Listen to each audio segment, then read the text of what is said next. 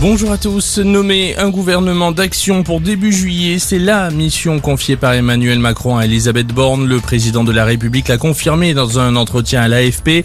Le chef de l'État a décidé de confirmer sa confiance à la première ministre. Selon ses mots, elle aura la charge de sonder les différents groupes politiques à l'Assemblée. Objectif, savoir qui serait prêt à rejoindre le gouvernement. Pas d'accord en vue cependant avec le RN et LFI.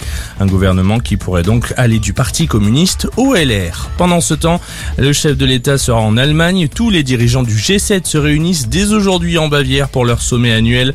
Euh, au programme des discussions, la transition énergétique ou encore la sécurité alimentaire. Autre sujet sur la table, la guerre en Ukraine. Sur le front, la ville stratégique de Severodonetsk est désormais entièrement aux mains des Russes après l'évacuation des forces ukrainiennes, annonce hier du maire de la ville de l'Est du pays. On apprend également que Vladimir Poutine va armer la Biélorussie voisine avec des missiles à capacité nucléaire. Un peu plus tôt dans la journée, l'Ukraine avait accusé la Russie de vouloir attirer la Biélorussie dans la guerre.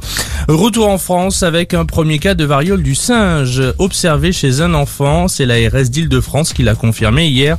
Il s'agit d'un élève d'école primaire. Son cas ne présente pas de signe de gravité.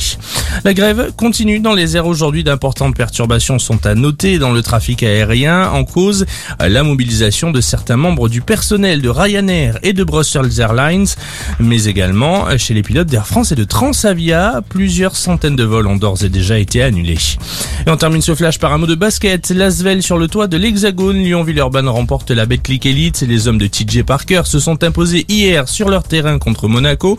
Match 5, le dernier de la série. Score très serré au final. 84-82 après prolongation. C'est le 21e titre de champion de France de leur histoire, le troisième consécutif. Excellente journée à tous.